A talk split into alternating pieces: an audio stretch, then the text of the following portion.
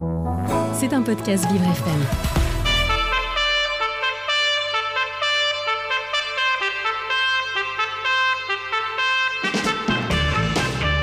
L'invité du 7-9, avec Dans le Noir, le restaurant qui bouscule l'essence. Noir, c'est noir 8h44 sur Vivre FM, la radio de toutes les différences. L'invité euh, du 7-9 à présent, ce matin, Frédéric Loto, vous recevez euh, Rémi Usan, le fondateur de Authentique. Authentique, Rémi Usan, qui est l'entrepreneur de l'année. Euh, il a gagné ce trophée au, dernier trophée H-Up Entrepreneur. C'était il y a quelques, quelques jours, quelques semaines. Votre vie a changé là depuis, Rémi? Je dirais pas qu'elle a changé, mais euh, euh, c'est très positif, euh, la crédibilité que ça apporte au projet. Et moi, ça me renforce dans l'idée qu'il faut qu'on accélère. Quoi. Vous étiez content sur scène en tout cas Ouais, ouais, très content. Alors, vous prenez les vertus de la neurodiversité auprès des plus grands patrons, parfois du, CAC 40, parfois peut-être des, des gens un peu plus confidentiels. C'est-à-dire que vous auriez trouvé la recette miracle pour que la, bipolarité, par exemple, que vous affichez, la vôtre, avec laquelle vous vivez, ne fasse plus peur aux gens, mais devienne quasiment un atout commercial. Oui, pas quasiment en fait. Hein. On considère vraiment que c'est un atout. Euh, et, pas que commercial, mais euh, parce qu'on pense vraiment que euh, le fait d'avoir des gens qui ont un fonctionnement cognitif ou psychique différent dans l'entreprise, ça peut être source de performance pour l'entreprise. Alors vous utilisez clairement ces différences, vous les vendez puisque vous êtes une société conseil en innovation, conseil aussi en on va dire sensibilisation ou en culture, vous appelez ça culture. Euh, dans les deux cas de figure, comment vous abordez un, patron ou un responsable en affichant, en brandissant comme un étendard ces différences? Quelle est l'approche et la réaction? Oui, alors sur ces deux offres, euh, ça va être un peu différent parce que ce pas les mêmes interlocuteurs dans les entreprises. Sur l'offre culture, on va être souvent euh, euh, auprès de, DRH. Et, là, on va être beaucoup plus frontal sur voilà, la neurodiversité. c'est un, sujet, c'est une des diversités qu'il faut adresser dans l'entreprise. Et plus largement, c'est un moyen pour vous de faire évoluer vos pratiques de management auprès de l'ensemble des collaborateurs. Et c'est un moyen de promouvoir la pensée différente, de libérer la parole dans l'entreprise. Quelle, quelle, forme concrète ça peut prendre, Rémi Usan? Ça peut être euh, des conférences, euh, ça peut être euh, là donc auprès de tous les employés ou d'un certain cercle, ça peut être des formations. pour les managers, pour les développeurs de talents en ressources humaines. Qu'est-ce que vous leur dites pendant ces formations? L'élément en fait central de, des initiatives culture qu'on propose, c'est vraiment à partir de témoignages. Et donc on va avoir des consultants authentiques qui vont venir livrer leur expérience de vie avec euh, euh, autisme, troubles déficit de l'attention, euh, dyslexie. Et en fait, c'est ça qui va toucher finalement les participants et commencer à instaurer un espace de sûreté psychologique. et après, on va expliquer ce que c'est, les atouts en termes d'innovation, qu'est-ce que ça veut dire comme façon de gérer les équipes dans, l'entreprise. Mais à partir du témoignage, ça va permettre vraiment aux gens de, rentrer dans le sujet et, à terme de libérer un peu plus la parole dans l'entreprise, parce que l'objectif, c'est aussi euh, de faire émerger euh, et de rendre visibles ces neuroatypiques qui sont déjà présents dans les entreprises, en fait. Et vous avez donc cette autre activité qui, elle, euh, est plutôt, là pour le coup, conseil en innovation, où vous allez vous mêler des projets, alors plutôt à la naissance de ces projets, j'imagine, pour faire en sorte qu'ils soient allez, valables pour tout le monde? Alors, pas, pas, forcément seulement à la, naissance. En fait, euh, moi, j'ai toujours été passionné par euh, la création et j'ai créé des produits ou des nouvelles activités pour des grands groupes. Et euh, je pense que la diversité, et en particulier les profils atypiques, mêlés à d'autres profils, sont un atout dans ce type de projet. parce qu'il faut penser en dehors de la boîte, comme on dit, et il y a certaines compétences de certains profils qui sont, très utiles. Est-ce que vous avez des exemples concrets? Parce qu'on entend ces mots-là un peu dans la bouche de tout le monde. globalement, le handicap est une force. Là, en l'occurrence, euh, mêler des genres, euh, voilà, avec quelqu'un qui est bipolaire ou quelqu'un qui est euh, peut-être autiste ou, ou plus, hein, parfois, avec quelqu'un de neurotypique, comme on dit, quelle force ça donne au groupe? Alors, euh, si je prends euh, l'exemple d'un client qu'on accompagne actuellement, euh, qui est une, filiale d'un constructeur automobile français, qui déploie des stations de bornes de recharge de véhicules électriques en Europe, on les accompagne sur l'expérience client. Et bah, une personne autiste peut, dans certains cas, avoir une attention au détail particulièrement développée, par exemple. Et bah donc, dans les démarches terrain qu'on va faire pour aller tester nous-mêmes les bornes, etc., ce type de profil va être particulièrement pertinent. C'est des profils aussi qui sont très pointus sur la modélisation, la data. Donc, c'est des gens qui vont pouvoir aller glaner sur Internet tout un tas d'avis, de retours clients, etc., de façon très efficace. Et puis, euh, euh, dans une étape euh, ultérieure, par exemple, de, brainstorming avec les équipes clientes sur comment on peut améliorer justement cette expérience, et eh ben, il y a des gens, par exemple, qui ont un trouble déficit d'attention, qui sont vraiment très spontanés, qui font preuve d'une grande créativité. Et ben, dans ce type de d'atelier, finalement, ils vont être capables de, bousculer un peu le client dans ses idées reçues, etc. Donc c'est vraiment utiliser les forces de chacun au bon moment. Est-ce que le client est capable aujourd'hui de tenir compte en termes même d'investissement que ça peut représenter, d'une minorité, soit de clients, soit de collaborateurs, et de la mettre en, action? Euh, bah, En fait, euh, il y a pas mal d'exemples qui montrent que euh, si on... Ça s'appelle le design universel. Si on prend en compte les, spécificités ou les besoins d'une population particulière, par exemple des gens qui, ont une hypersensorialité et qui vont être sensibles euh, particulièrement à l'éclairage, au bruit, etc., euh, dans une expérience, par exemple, dans une gare ou un magasin, et ben, en, mettant en œuvre des recommandations qui vont euh, proposer en termes de, revêtement pour que ça fasse moins de bruit sur le sol, etc., et ben, en fait, on se rend compte que ça améliore l'expérience de tout le monde. Et, ça, je prenais l'exemple de, la gare parce que même les trains, les transporteurs, ils sont assez sensibles à ça. et, ils se rendent compte que même les sujets d'accessibilité en général, finalement, ça bénéficie à tous, puisque finalement, on, on, est, tous une situation euh, de handicap à un moment ou à un autre dans un train, puisqu'on va avoir une poussette, un bagage lourd. Ou, euh, voilà. Donc en fait, ils ont bien conscience que euh, c'est un, un, enjeu clé. Ou une, otite qui va nous empêcher d'entendre, ou, Par exemple. ou un message va nous gêner à tel, à tel ou tel moment.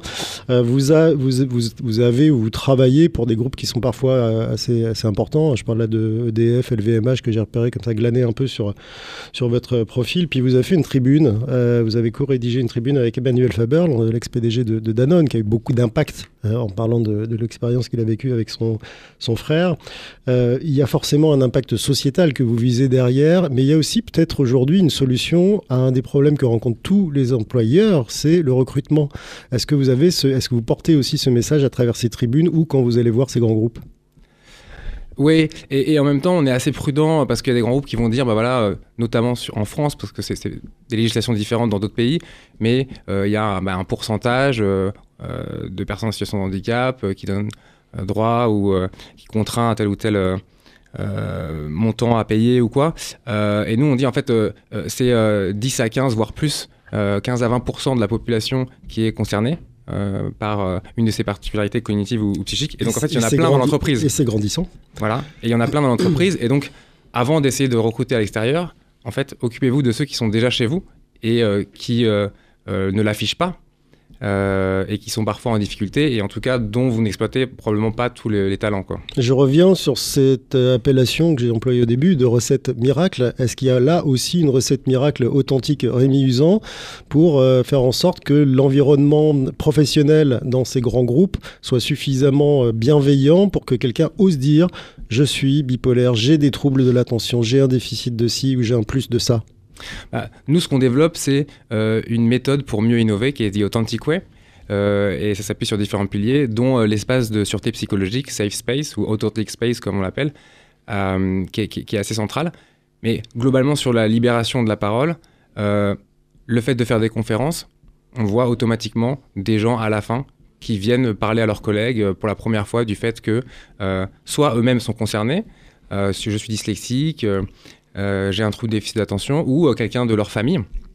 Donc en fait, ça contribue à libérer la parole. Après, quelque chose qui est particulièrement euh, puissant, c'est si les dirigeants eux-mêmes, et on sait qu'il y a 25% des dirigeants par exemple qui sont dyslexiques, si eux-mêmes ils prennent la parole sur ces sujets, ça a été le cas du DRH de L'Oréal, Jean-Claude Legrand, il y a quelques temps, et ben ça, ça contribue encore davantage puisque c'est quelqu'un d'entreprise et en plus un dirigeant. c'est comme Richard Branson qui est dyslexique, qui parle beaucoup de ça et, de dire que lui, ça a été un, atout pour lui jusqu'ici, et ben, si vous travaillez dans, dans, son entreprise, le groupe Virgin, et que vous êtes dyslexique, vous allez oser le dire puisque le grand patron il est dyslexique. Voilà. Donc en fait, plus euh, les gens haut placés euh, prendront aussi la parole sur ces sujets, euh, plus ça aidera aux employés à, à- à eux-mêmes euh, partager en fait euh, sur ces sujets. Quoi. Alors quelqu'un comme Jean-Claude qu'on connaît bien, effectivement, peut libérer la parole dans un groupe qui n'est pas négligeable, hein, avec quasiment une centaine de milliers de, de- de salariés euh, dans, le, dans le monde, Euh, mais ça n'apprend pas à fonctionner ou à vivre ou à travailler avec une personne différente. Est-ce que vous allez aussi dans ces strates-là? Parce qu'à un moment, si quelqu'un se révèle, ok, mais l'environnement, comment réagit-il sur, face à un handicap qui est totalement euh, invisible et qui peut être parfois surprenant, voire, voire gênant? Mm.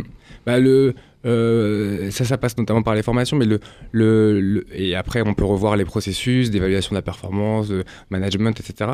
Mais euh, le, la première brique essentielle, c'est euh, la connaissance, c'est-à-dire que c'est des sujets qui sont assez méconnus parce que tabous, stigmatisés, et donc on n'en parle pas. Et donc en fait, les employés en général ne connaissent pas grand-chose sur ces particularités ou ces handicaps, et, et ils connaissent encore moins les atouts que ça peut représenter.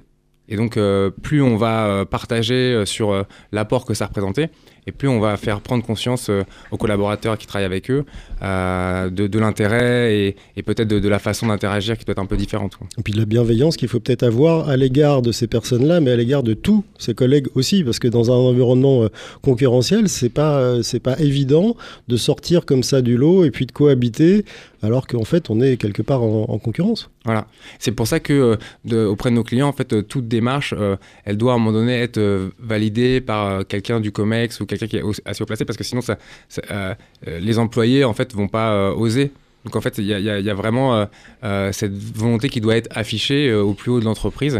Voilà. Après, ça changera pas du jour au lendemain. Les entreprises sont pas toutes au même niveau de maturité. Et on n'est que tout, au tout début du chemin. Euh, mais, mais, mais en tout cas, je pense que voilà, la, la connaissance, c'est- une première brique. quoi. Ce qu'on appelle un sponsor dans le jargon des entreprises, il faut que le PDG ou quelqu'un de haut placé effectivement prenne, prenne la parole. Vous avez euh, installé ou imaginé un outil de mesure de votre action?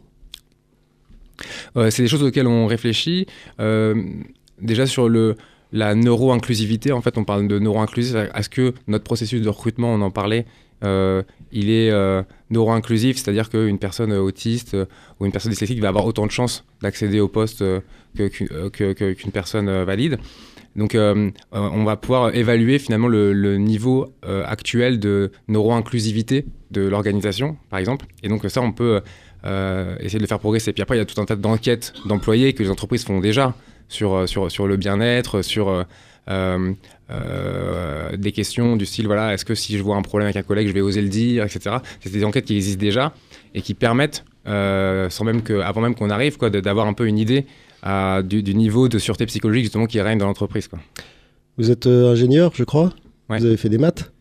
Ouais, Gab- un peu. Le ministre de, de l'Éducation nationale, Gabriel Attal, hier a annoncé le retour d'une euh, méthode qui s'appelle la méthode Singapour euh, pour l'apprentissage des maths. C'est une méthode qui implique beaucoup de rigueur, beaucoup de concentration et qui, en fait, pour la plupart des experts, va écarter euh, les personnes qui sont neurodiverses. Vous avez un avis là-dessus? Euh, moi, j'ai. j'ai- Est-ce qu'on va dans le bon sens? J'ai vécu en Amérique du Nord euh, pendant 7 ans, euh, dont 5 ans à New York et mes enfants sont allés à l'école là-bas. Euh, le système américain est très différent du système français dans le sens par exemple où il va plutôt déployer le, ou développer le potentiel d'un enfant euh, que de faire rentrer dans une case unique tout le monde, qui est plutôt le modèle à la française. Après on voit que finalement les gens qui sont le plus demandés aux États-Unis sur la côte ouest, c'est les ingénieurs français. Donc il y, a- il y a aussi un intérêt au modèle français, mais ça laisse beaucoup de monde de, de côté. Euh, j'ai pas d'avis spécialement sur la question, j'y connais pas grand chose. Euh, voilà, moi personnellement, euh, c'est un, homme politique euh, que je trouve particulièrement inspirant, donc je lui fais confiance. Comme beaucoup de gens, visiblement. Merci Rémi Usan. Je rappelle que vous êtes le fondateur de la société Authentique, conseil en innovation, conseil en culture d'entreprise, que vous travaillez quand même pour des, groupes non négligeables.